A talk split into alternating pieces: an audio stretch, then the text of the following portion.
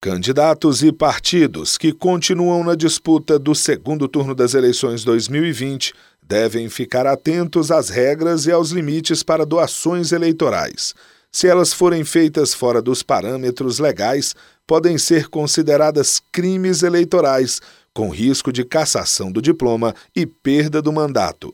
Nenhum partido ou candidato pode receber doação em dinheiro ou algum bem de valor em dinheiro quando essa doação vier de empresas do exterior ou de alguma pessoa que é permissionária de serviço público.